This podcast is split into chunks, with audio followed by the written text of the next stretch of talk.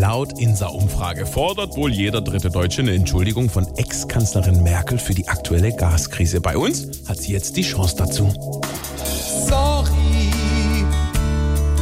ist alles, was ich sag. Auch wenn mich dafür keiner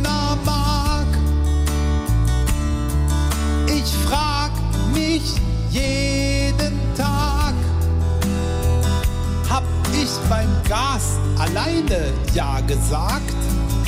Aber vergebt mir dass ich so schnell raus bin beim Atom. Tja, wer macht uns jetzt den Strom?